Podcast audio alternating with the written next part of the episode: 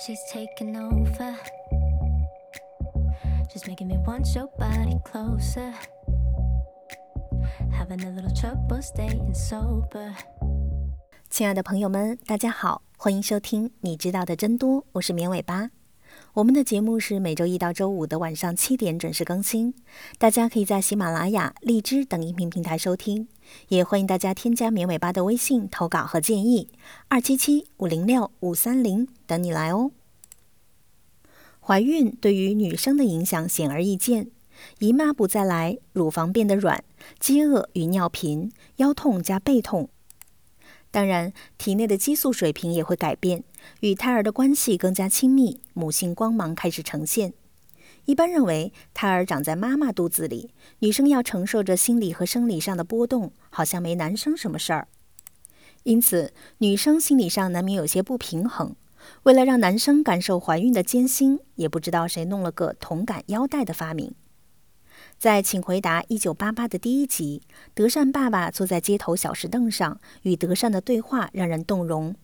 没有人生下来就会当爸爸的，在学习当爸爸的过程中，或许显得笨手笨脚，但是深厚的父爱溢于言表。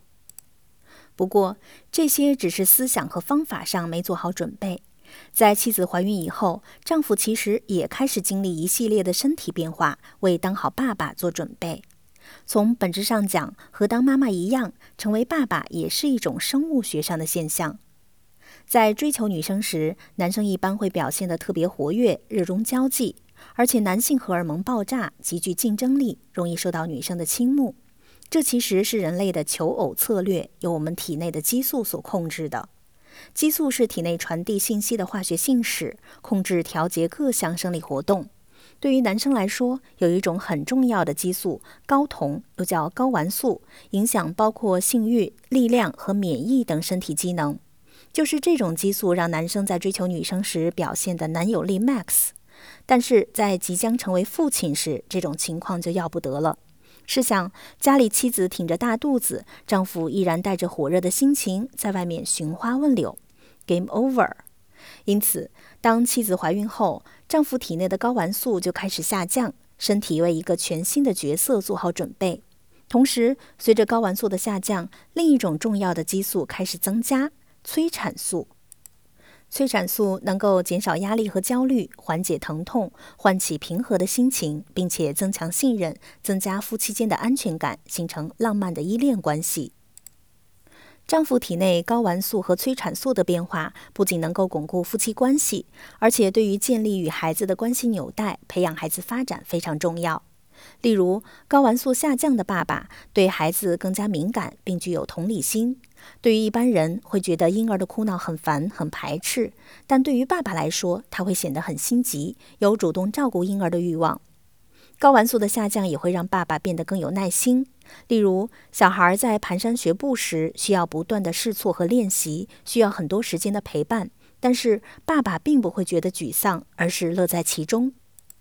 催产素的增加也有类似的作用，在与孩子互动时，爸爸体内的催产素会引起幸福、满足和温暖的模糊快感，这或许就是父爱的感觉。既然睾丸素降低的好处这么多，是不是有女生就开始琢磨，那让丈夫体内睾丸素下降越多越好呢？不会出去拈花惹草，在家好好带孩子，怎么想都很棒。但实际情况肯定不是这样的。人体是个稳态平衡的系统，睾丸素可以防止情绪低落。如果下降过多，再加上照顾怀孕妻子的辛苦、工作的压力和生活的琐碎，容易增加丈夫产后抑郁症的可能性。因此，这是一系列人类繁殖策略的体现。在单身时，较高水平的睾丸素促使男生开始追求伴侣，并且显得更有吸引力。在即将成为爸爸时，睾丸素降低，男生开始专注于家庭，并抵制寻找另外伴侣的冲动。对于人类的进化来说，这其中还有一个隐含的权衡取舍：交配还是养育？是广撒网式的寻花问柳，造就更多的后代，还是专注于一个家庭，少生优生？很显然，现代人选择了后者。一系列激素的变化也让男生们体验到了作为丈夫和爸爸的一种幸福感。既然选择了好好养育下一代，那么相应的技能水平就得跟上。成为爸爸妈妈，大脑上也会呈现一些变化，不过这些变化略有不同。妈妈在情绪处理网络中表现更多激活作用，而爸爸则在社会感知网络有更大的激活现象。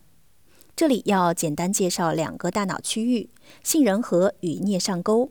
杏仁核主要与情感事件相关的记忆有关，能够产生情绪激励，增强记忆，让人注意到某次经验中的重要细节。作为妈妈来说，他们在这个区域激活更多。颞上沟被认为与社会感知能力有关，例如声音和环境、生物活动、故事叙述和物体表征等等。作为爸爸，他们在这个区域的激活更多。通过研究可以看到，妈妈、爸爸在杏仁核和颞上沟区域有明显的激活，并且激活区域各有侧重。总的来说，为了养育幼儿，爸爸妈妈实现了全方面的爸妈照料式神经网络激活，展现了情绪处理和社会感知能力，整合了包括警惕性、奖励性、敏感性以及社会理解、认知移情等等功能。这些神经网络的协调，使得幼儿得到情感上的重视，全面呵护小生命的成长。另外，在生产后，一部分大脑灰质体积也呈现了一些变化。产后二到四周到十二到十六周，爸爸的纹状体、大脑外侧前额皮质等灰质体积有所增加。相反，眶额叶皮质、后扣带回皮层等灰质体积有所减少。这些大脑构造的名称稍微有点专业，我们只要知道灰质体积增加的部分主要会影响身体机能，例如睡眠和疲劳。当了爸爸以后，我们脑袋瓜子不会再想说“糟糕，比以前早几个小时醒来，睡不着怎么办”，也不会想说“我太累了，干不动了”。